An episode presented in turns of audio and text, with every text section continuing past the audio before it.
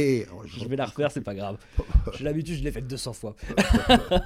hey, hey, hey, vous écoutez Comme on en parle, le podcast qui fait le tour de la planète communication.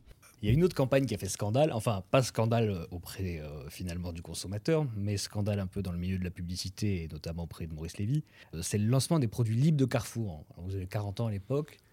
La campagne cartonne, puisque Carrefour lance des produits libres, donc des produits blancs, Oui, et c'est un énorme succès. mais c'est la campagne qu'on devrait faire aujourd'hui. Je ne sais pas pourquoi ils, ne la ressortent pas.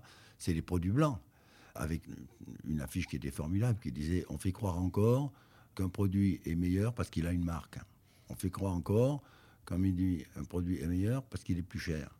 On fait croire encore qu'un produit est meilleur parce qu'il a un packaging. C'est finalement une attaque directe de la publicité. Donc j'ai eu tous les publicitaires contre moi. Blanchelaine Blanchet a, d'ailleurs écrit une- tout de suite une chronique dans, le Monde pour m'assassiner.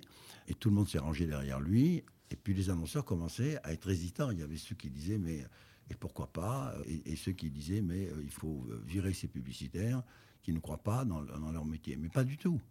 Parce que ma réponse, c'est que les produits libres, c'était une marque. Finalement, ça a abusé tout le monde. Voilà.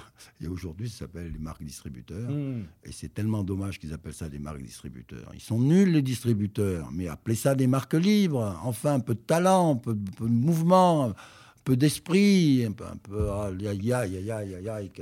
Toujours euh, rester sur le- la platitude des choses. À bon Allez. entendeur. Mais oui, prenez les ailes du désir, envolez-vous.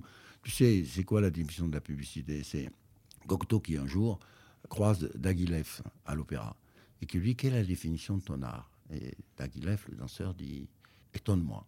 Ah, génial, dit Cocteau, mais c'est la définition de mon art à moi.